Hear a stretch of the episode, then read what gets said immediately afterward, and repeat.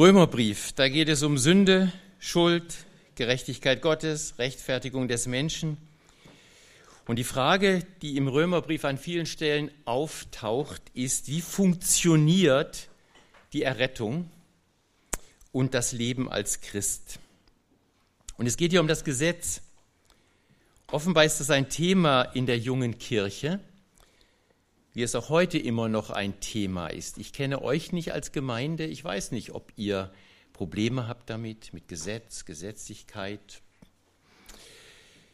Im Kapitel 6 heißt es in Vers 14, denn die Sünde wird nicht herrschen über euch, weil ihr nicht unter dem Gesetz seid, sondern unter der Gnade. Ich denke, das ist erstmal eine ganz, ganz wichtige Zusage. Die Herrschaft der Sünde ist gebrochen, weil es nur an Lebende einen Anspruch hat. Über Tote hat es keine Macht. Und wir sind doch mit Christus gestorben, oder? Manchmal sind wir noch ganz schön lebendig, habe ich den Eindruck. Aber die Bibel sagt uns, wir sind mit Christus gestorben.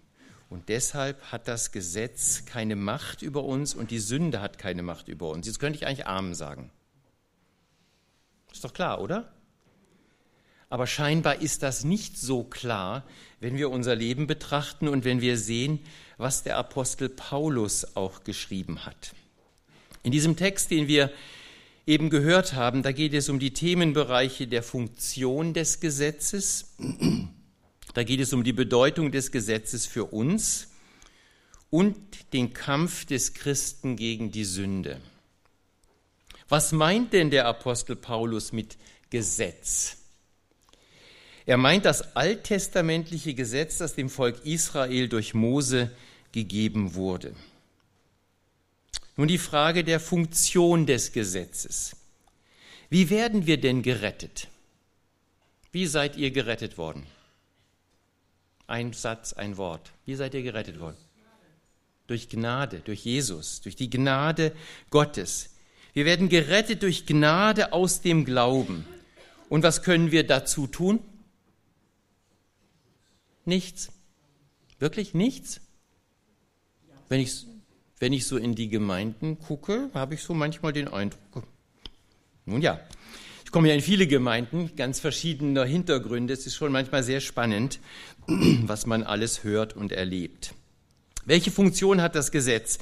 Paulus schreibt in Römer 7, ähm, in Vers 7, durch das Gesetz erkannte ich erst meine Sünde ich hätte nicht gewusst, dass es falsch ist zu begehren, wenn das Gesetz mir nicht gesagt hätte, du sollst nicht begehren. Er sagt weiter unten, das Gesetz selbst ist heilig, das Gebot ist heilig, gerecht und gut. Und er sagt weiter, die Sünde benutzt das Gebot Gottes für ihre eigenen bösen Absichten. Ist alles ein bisschen verwirrend. Für euch nicht? Also für mich ist das verwirrend und ich war eigentlich gar nicht so begeistert, als ich gehört habe, ich soll über Römer 7 predigen. Da geht es mir so ähnlich wie dem Paulus. Das, was ich nicht tun will, das tue ich oder das muss ich tun und das, was ich äh, tun möchte, das tue ich nicht. Ja, okay. Es ist eine Herausforderung und es hat mich dann doch auch wieder selbst betroffen, mich mit diesen Texten zu beschäftigen. Im Galaterbrief geht Paulus auch darauf ein. Er sagt, das Gesetz wurde gegeben, um den Menschen zu zeigen, dass sie schuldig sind. Ist aber doch frustrierend. Gott gibt uns das Gesetz und will uns eigentlich damit sagen, Edge, ihr könnt es gar nicht halten. Aber genauso ist das. Genauso ist das. Den Menschen zu zeigen, dass sie schuldig sind. Und im Galaterbrief sagt er weiter in Kapitel 3, ähm, wir wurden vom Gesetz bewacht und beschützt. Er sagt was Positives sogar. Das Gesetz gibt uns einen Zaun, einen Rahmen. Paulus hat sich als Jude an das Gesetz gehalten, auch als er schon Jesus kennengelernt hat. Im Apostelgeschichte 21 heißt es, unsere, unseren jüdischen Christen hier in Jerusalem hat man erzählt, ihr würdet die Juden, die außerhalb Israels leben, lehren, sich von den Gesetzen Moses abzuwenden. Sie behaupten, dass die Leute aufgrund eurer Lehre ihre Kinder nicht mehr beschneiden und auch andere jüdische Bräuche nicht mehr halten. Das war der Verdacht, dass selbst die aus dem Judentum kamen, das nicht mehr an das Gesetz sich halten sollten. Und dann wurde, wird weiter unten gesagt in Apostelgeschichte 21, Geh mit ihnen zum Tempel, schließe dich ihrer Reinigungszeremonien an und bezahle, was nötig ist, damit sie sich scheren lassen können. Dann werden alle wissen, dass sämtliche Gerüchte falsch sind und du selbst die jüdischen Gesetze hältst. Paulus war ein Nachfolger Jesu aus dem Judentum. Und er hat sich daran gehalten. Aber wie ist das mit uns? Wie ist das mit uns? Was bedeutet das Gesetz für uns heute hier in Karlsruhe? Seid ihr frei vom Gesetz? Sind wir frei vom Gesetz? Was meint ihr? Ja? Apostelgeschichte 15, Vers 5 heißt es, es erhoben sich einige der Männer, die vor ihrer Bekehrung Pharisäer gewesen waren und erklärten, die Nichtjuden müssten beschnitten werden und sich an das mosaische Gesetz halten. Das war eine ganz große Streitfrage in der Urkirche. Und dann etwas weiter unten hören wir Jakobus. Deshalb bin ich der Überzeugung, dass wir den Nichtjuden, die sich zu Gott bekehren, das Leben nicht unnötig erschweren sollten. Das ist schon mal sehr gut. Da geht es schon in eine Richtung. Allerdings sollten wir ihnen schreiben und ihnen auftragen, kein Fleisch zu essen, das den Götzen geopfert wurde, alle Unzucht zu meiden und weder Blut noch das Fleisch nicht ausgebluteter Tiere zu essen. Damals schon in der Apostelgeschichte wurde ganz klar gesagt, die Menschen, die aus den Heiden zu Jesus kommen, brauchen sich nicht an das Gesetz halten, außer an diese Punkte, die hier erwähnt werden. Das war für die Judenchristen gar nicht so einfach, weil die Leute damals meinten, die müssen erst Juden werden und dann können sie zu Jesus kommen. Aber dem war nicht so. Und es ist sehr schön zu sehen, dass Jakobus da sehr viel Weisheit gegeben wurde, das vorzuschlagen und das wurde dann auch akzeptiert. Zu wem spricht denn Paulus im Römerbrief, in Römer 7? Es scheint ja zu sein, dass er erstmal zu Menschen aus jüdischem Hintergrund spricht. Aber die Gemeinde in Rom war gar nicht so sehr jüdisch geprägt. Die Gemeinde in Rom hatte sehr viele Christen aus dem Heidentum. Und doch war das wohl ein Problem in Rom. Er spricht nicht nur zu Christen aus jüdischem Hintergrund, die wussten aber sicher, aber auch die Heidenchristen, die er anspricht, wussten sicher um die Fragen des mosaischen Gesetzes, weil die ja damals noch gar nicht das Neue Testament hatten. Die haben ja nicht die Bibel in zwei Teilen gehabt. Das Wort Gottes, das sie hatten, das ihnen verkündigt wurde, war das Wort Gottes des Alten Testamentes. Die Briefe wurden ja erst geschrieben in dieser Phase, wie eben auch der Römerbrief. Und deshalb gehe ich davon aus, dass die Menschen dort, die Christen, die gesamte Gemeinde, das alttestamentliche Gesetz kannte. Die wussten, worum es geht. Die wussten, woher Jesus letztlich kam als der Messias aus dem Volk Israel. Wir sind frei vom alttestamentlichen Gesetz, aber wie ordnen wir die Anweisungen im Neuen Testament ein, die ja viele Bezüge zum Alten Testament haben? Ich denke, wir sind uns einig, dass die zehn Gebote ja auch für uns die Grundlage sind. Wir sagen ja nicht, nee, in Apostelgeschichte 15 haben die gesagt, wir brauchen uns nicht daran halten, die zehn Gebote interessieren uns nicht mehr. Jesus hat die meisten der zehn Gebote zitiert. Er hat sie gebraucht, er hat sie als gut dargestellt.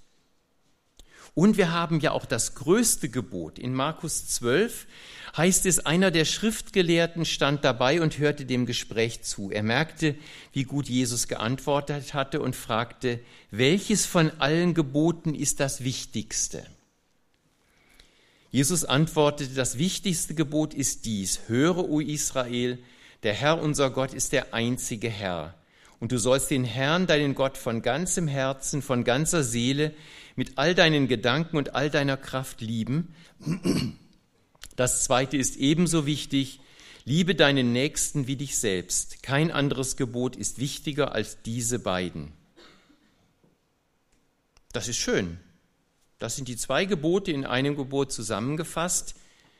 Aber was heißt das praktisch im Umgang mit dem Nächsten? Wir lieben doch alle unseren Nächsten, oder? Im Übernächsten fällt es uns ein bisschen schwerer, aber den Nächsten lieben wir ja noch. Oder lieben wir sie wirklich oder lügen wir uns was in die Tasche? Er definiert das in Matthäus 7, Vers 12 noch einmal, was das heißt. Geht so mit anderen um, wie die anderen mit euch umgehen sollen. Das wird schon sehr, sehr eng. Wie sollen die anderen mit uns umgehen? Was du nicht willst, was man dir tut, das füge auch keinem anderen zu. Da kommt das so ein bisschen her. Das fällt uns so schwer, aber Jesus sagt, in diesem Satz sind das Gesetz und die Propheten zusammengefasst, muss man sich vorstellen. Geht so mit anderen um, wie die anderen mit euch umgehen sollen. Da ist alles drin, was im Alten Testament steht. Das sind die Regeln und Gebote, die, Jesus, die, die Gott seinem Volk Israel gegeben hat. Und das fällt uns so schwer, mit den anderen so umzugehen, wie wir es möchten, dass sie mit uns umgehen. Und deshalb bauen wir unser eigenes System, um Gott zu zeigen, wie gut wir doch sind. Weil wir eigentlich das gar nicht wollen, die anderen so behandeln, wie wir behandelt sein möchten. Das ist nämlich eine der ganz großen Herausforderungen. Und deshalb bauen wir uns selbst lieber unser eigenes System, an dem wir messen, ob wir Gott gefallen oder nicht. Aber Gott hat uns eigentlich schon klar gesagt, wie wir ihm gefallen können. Das Problem ist, keiner von uns würde sagen, dass wir durch das Gesetz gerechtfertigt werden. Das ist klar. Die Gnade Gottes, die wir im Glauben in Anspruch nehmen, ist es, die uns rettet. Aber wie sieht es mit der Heiligung aus? Mit der Verwandlung in das Bild Christi. Das ist doch unsere Aufgabe, dass wir verwandelt werden in das Bild Christi. Wie sieht das da aus? Es hat sich ein System in die Gemeinde Jesu eingeschlichen, das die Heiligung, den Alltag mit Gott in ein Gesetzessystem gebracht hat und bringt. Ich weiß nicht, wovon, ob ihr wisst, wovon ich rede.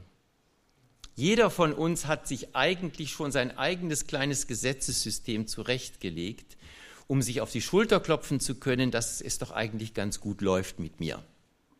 Ihr seid heute Morgen hier im Gottesdienst und ein guter Christ kommt ja sonntags morgens in den Gottesdienst. Wenn ich euch sage, dass in vielen Ländern abends Gottesdienst ist, wie ist das dann? Der Sonntagmorgen ist nicht extra heilig. Ein guter Christ liest die Losung, mindestens, und macht die stille Zeit. Habt ihr heute Morgen auch alle die stille Zeit gemacht? Ich weiß, es ist vielleicht jetzt ein bisschen provozierend, aber ist es nicht oft so, dass wir daran uns selbst messen und andere messen? Abhaken, was wir doch alles gemacht haben. Und dann geben wir noch unseren, vielleicht sogar unseren Zehnten. Ich weiß nicht, ob bei euch über den Zehnten gepredigt wird. Ich sage immer, der Zehnte ist eine gute Nachricht für die Reichen. Der Zehnte ist eine gute Nachricht für die Reichen, nicht für die Armen. Ist mal interessant darüber nachzudenken. Es ist Gesetz Gottes. Der Zehnte ist im Alten Testament. Nur als Beispiel. Müssen wir den geben? Also Gesetz, ne? Und wenn wir ihn nicht geben, merken wir, was da schon passiert? Leben wir wirklich aus der Gnade oder leben wir aus dem Gesetz? Werden wir geheiligt durch Gnade oder werden wir geheiligt durch Gesetz? Im Galaterbrief geht es auch um gesetzliche Tendenzen in der Gemeinde. Im Kapitel 4. Hört mir zu, ihr, die ihr unter dem Gesetz leben wollt. Wisst ihr eigentlich, was das Gesetz sagt? In der Schrift heißt es, dass Abraham zwei Söhne hatte, einen von einer seiner Sklavin und einen von seiner freigeborenen Frau. Und dann geht er auf Hagar und Sarah ein, auf, auf äh, Isaak und Ismael. Und am Schluss dieses Kapitels sagt er, liebe Freunde, wir sind keine Kinder der Sklavin und stehen nicht unter dem Gesetz, Wir sind Kinder der Freien und Gott nimmt uns wegen unseres Glaubens an. Galater 5.1, so hat uns Christus also wirklich befreit. Sorgt nun dafür, dass ihr frei bleibt und lasst euch nicht wieder unter das Gesetz versklaven. Hört zu, ich Paulus sage euch, wenn ihr auf die Beschneidung vertraut, um vor Gott gerecht zu werden, dann kann Christus euch nicht helfen. Oder wenn ihr auf den Zehnten vertraut, den ihr gebt, um vor Gott gerecht zu werden, dann kann Gott Christus euch nicht helfen. Ich bin nicht dagegen, dass wir geben. Nur ich glaube, der Zehnte ist ein alttestamentliches Prinzip. Paulus hat gesagt, ein jeder gebe das, was er sich vorgenommen hat. Und das Prinzip im Neuen Testament ist Großzügigkeit. Und das geht über den Zehnten hinaus. Der Zehnte ist so praktisch. Aber wenn ich 10.000 Euro im Monat verdiene und den Zehnten gebe, habe ich immer noch 9.000 übrig. Gute Nachricht für die Reichen. Aber wenn ich 1.000 verdiene und gebe 100, das kann hart sein. Versteht ihr, was ich meine? Jesus ist darüber, geht darüber hinaus. Seid großzügig, gebt gerne. Nur mal als ein, ein Beispiel, wie schnell wir unser eigenes schönes gesetzliches System machen und wo wir dann abhaken können, das habe ich doch erledigt. Paulus sagt nicht zu den Jüngern aus den Juden, dass die Beschneidung schlecht ist, aber er sagt, sie rettet euch nicht. Das ist das Neue, was reingekommen ist. Die Gebräuche und Gewohnheiten sind nicht schlecht, aber sie retten uns nicht. Einerseits steht das Gesetz auch weiterhin. Das Gesetz ist gut, aber es ist als Mittel zur Rettung kraftlos. Das Gesetz ist vollkommen, aber es macht niemanden vollkommen. Der Weg der Rettung geht nicht über das Gesetz. Wir können das Gesetz nicht halten, aber es wurde nicht abgeschafft. Das ist so paradox, hört sich das an. Wir können es nicht halten, aber es ist immer noch da. Christus ist das Gesetz des Gesetzes Ende. Ist das Ende, dass wir durch das Gesetz gerecht werden wollen. Er hat das Gesetz erfüllt und Gott sieht uns durch Jesus als eben solche, wenn wir das Werk Christi im Glauben annehmen, dass wir das Gesetz erfüllt haben, weil Christus es erfüllt hat. Und das heißt aus der Gnade leben, das in Anspruch nehmen. Wir werden nicht durch das Erfüllen der Anforderungen des Gesetzes gerettet, sondern durch Gottes souveränes Handeln, nämlich die Offenbarung in Jesus Christus. Gott ist aktiv geworden zu unserer Rechtfertigung vor ihm selbst. Und er hat die Initiative ergriffen, weil er wusste, das Gesetz deckt nur auf, aber die Gnade deckt zu. Und wir erfassen das im Glauben nicht durch irgendwelche eigenen Anstrengungen, durch das Vertrauen auf die freisprechende Wirkung des Sterbens des Messias, des Sohnes Gottes am Kreuz. In Hebräer 10, Vers 4 heißt es, es ist unmöglich, dass das Blut von Stieren und Böcken Sünden hinwegnehmen kann. Das alttestamentliche Gesetz konnte nicht gerecht machen, es brachte nur Erkenntnis der Sünde. Und selbst im Alten Testament wurde die Sünde nicht vergeben dadurch, sondern nur im Blick auf Jesus, der kommen würde, wurden sie zugedeckt. Und erst als Jesus auf Golgatha gestorben ist, waren sie weg, diese Sünden. Das ist so ein bisschen dogmatisch alles. Das ist, ich denke, wir verstehen das mehr oder weniger. Ja, das ist so. Aber wie ist das denn jetzt mit diesem anderen Problem, das Paulus hier in Kapitel 7 erwähnt, nämlich diesen Kampf des Christen gegen die Sünde? Wenn wir doch dem Gesetz gestorben sind, wir sind auch der Sünde gestorben, warum sündigen wir denn dann? Wir sind doch tot. Da erzählt man die Geschichte von einem im wilden Westen, der auch äh, was geklaut hatte und dann hat er, er war Christ und hat er zu dem Richter gesagt, ja, das war der alte Mensch, der das gemacht hat. Ich war das nicht. Ja, dann sagt er, dann geht eben auch der alte Mensch ins Gefängnis. Das ist ja, du siehst diese Spannung. Wir wissen, ja, wir sind neu. Wir sind der Sünde gestorben und wie Paulus erleben wir diesen Kampf in unserem Inneren. Ich weiß, dass ich durch und durch verdorben bin, soweit es meine menschliche Natur betrifft. Denn immer wieder nehme ich mir das Gute vor, aber es gelingt mir nicht, es zu verwirklichen. Wenn ich Gutes tun will, tue ich es nicht. Und wenn ich versuche, das Böse zu vermeiden, tue ich es doch. Und wenn ich tue, was ich nicht will, dann tue nicht ich es, sondern die Sünde in mir. Und die Theologen streiten sich ja darum, von welchem Zustand Paulus spricht. Die einen sagen, er spricht eigentlich von der Situation, bevor er Jesus kannte. Und die anderen sagen, nein, er spricht von seiner Situation, in der er jetzt lebt. Und es gibt da keine Einigkeit. Und das sind nicht die einen die Liberalen und die anderen die, die Konservativen.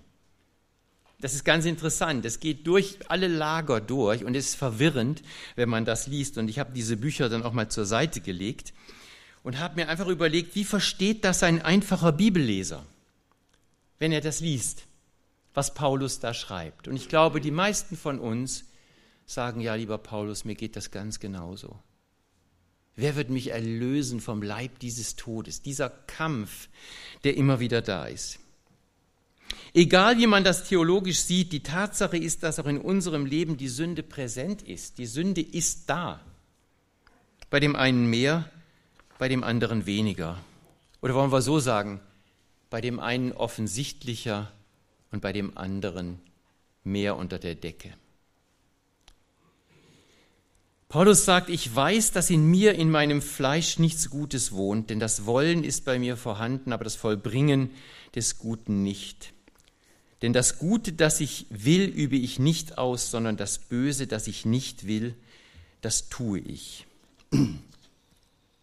Es ist stressig herausfinden zu wollen, wer denn nun sündigt, wenn Sünde in meinem Leben vorhanden ist. Ist es der alte Mensch? Ist es das Fleisch? Ist es die menschliche Natur?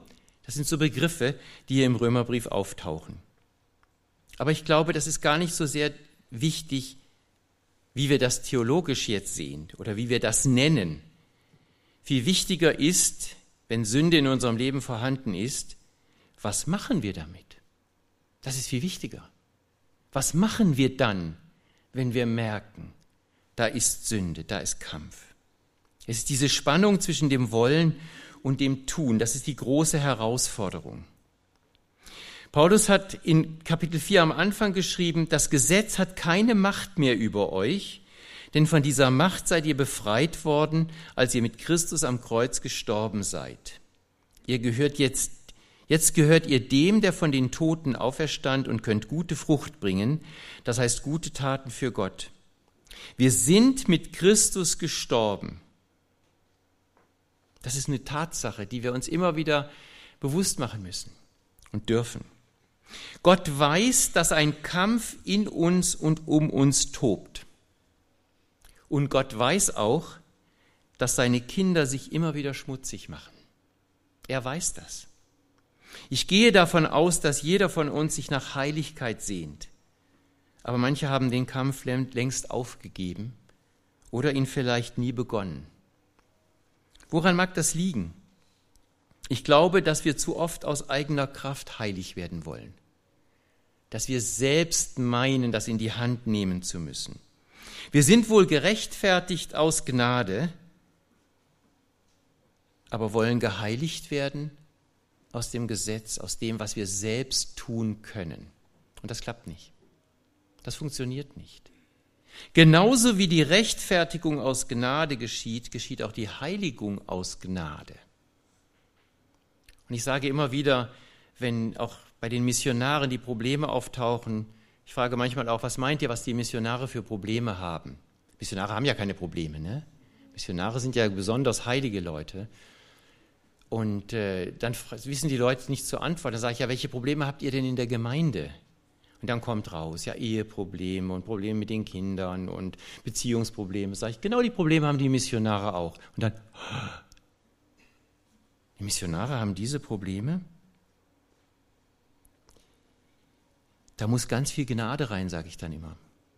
Wenn wir dann immer wieder sowas hören, auch im Büro, und wir beten für die Missionare, dass jemand schreibt, wir haben Probleme in der Ehe. Wir leben uns auseinander. Das sagen die, sagen die auch ehrlich. Ich sage dann immer, da muss jetzt ganz viel Gnade rein, da können wir nicht Gesetz predigen. Da muss die Gnade Gottes wirksam werden in dieser Beziehung, die da am kaputtgehen ist.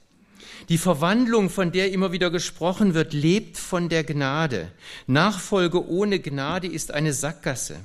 Und wir müssen begreifen, dass Gnade nicht das Gegenteil von Bemühen ist, sondern das Gegenteil von Verdienst. Gnade ist nicht das Gegenteil von Bemühen, sondern das Gegenteil von Verdienst.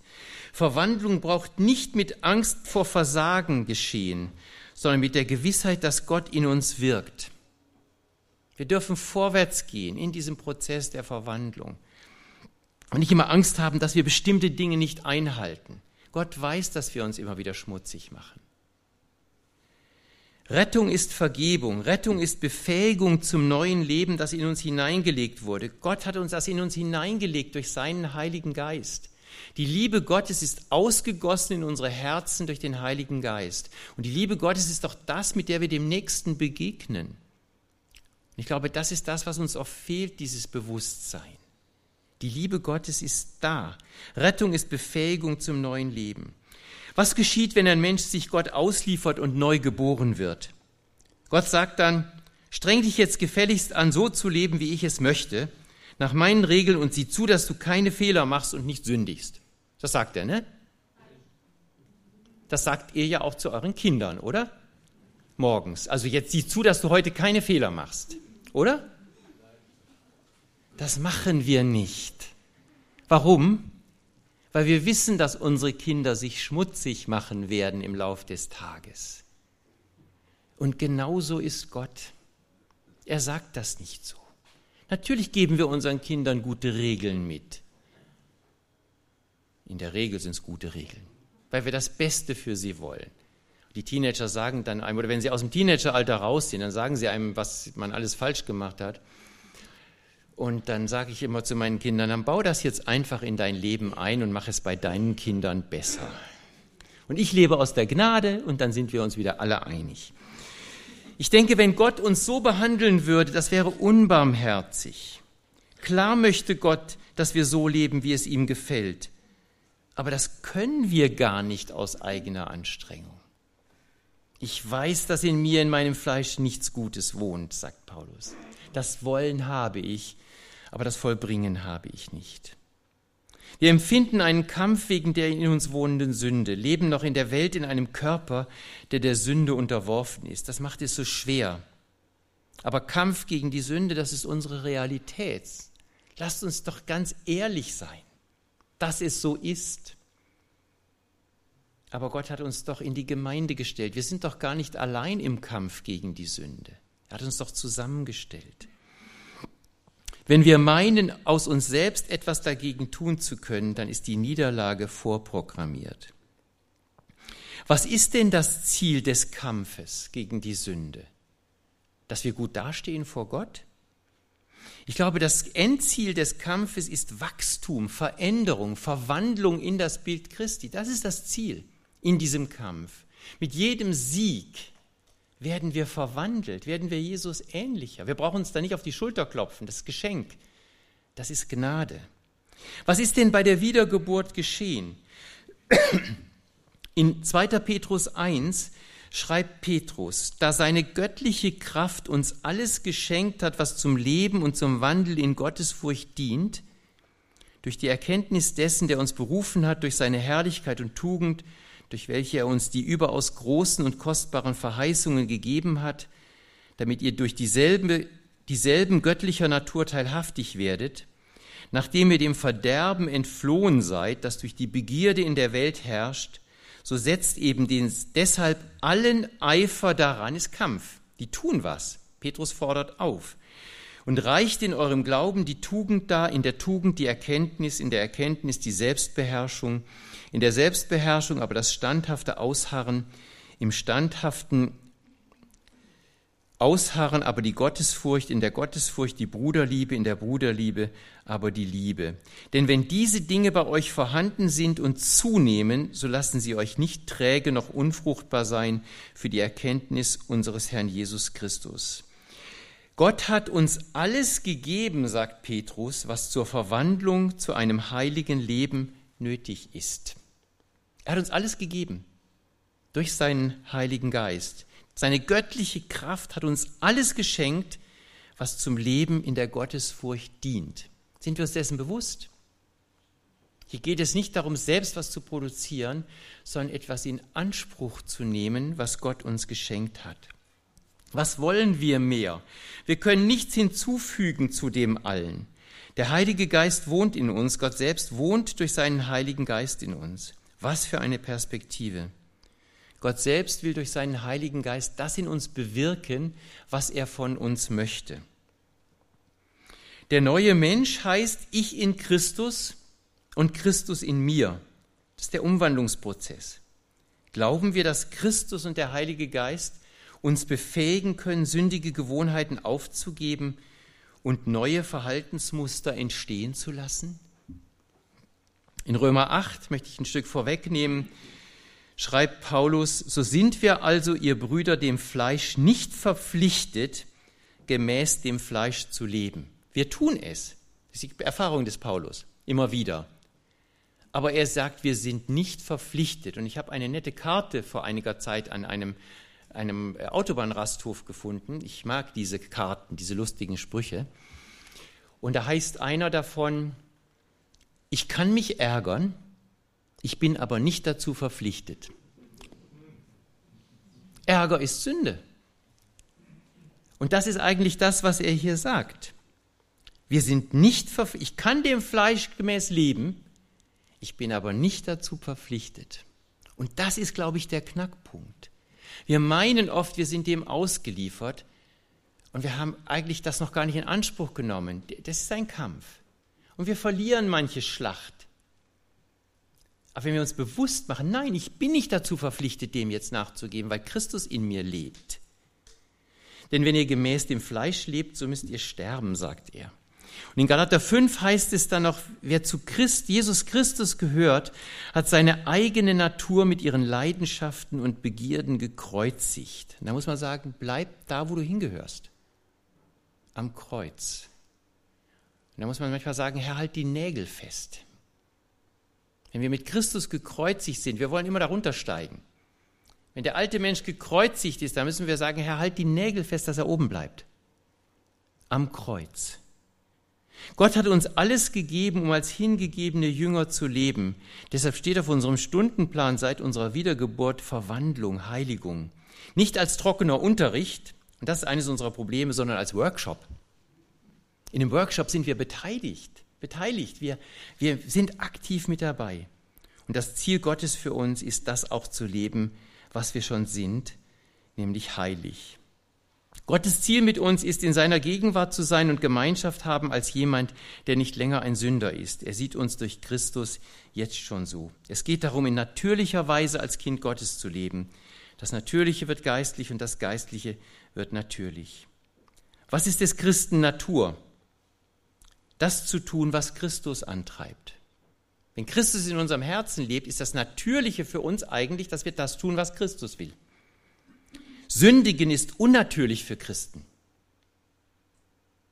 Es ist Realität, aber es ist eigentlich von dem, was mit uns passiert ist, unnatürlich. Es gehört nicht mehr zu unserem Wesen, zu sündigen. Sünde ist für Jünger Jesu ein unnatürliches Verhalten. Die veränderte Natur wird vergewaltigt. Dinge zu tun, die ihr eigentlich zuwider sind. Und ich glaube, das ist etwas, wo wir Gott auch bitten dürfen, dass das mehr und mehr in unserem Leben wächst, diese Abscheu vor der Sünde, die gleiche Abscheu, wie Jesus sie hat und wie Gott sie hat. Das erneuerte Herz kann nicht das lieben, was Gott missfällt. Viele beschäftigen sich mit Dingen, gegen die ihre eigene erneuerte Natur eigentlich rebelliert. Und wir spüren das auch. Wir spüren eigentlich, wenn wir am Computer sitzen und den Mausklick, ein Mausklick, ein Mausklick nach Sodom. Wir kennen das, seid ehrlich. Und wir wissen ganz genau, nein. Wir spüren das, das passt nicht zusammen. Und die Frage ist, wollen wir das überhaupt hören? Können wir das überhaupt noch hören?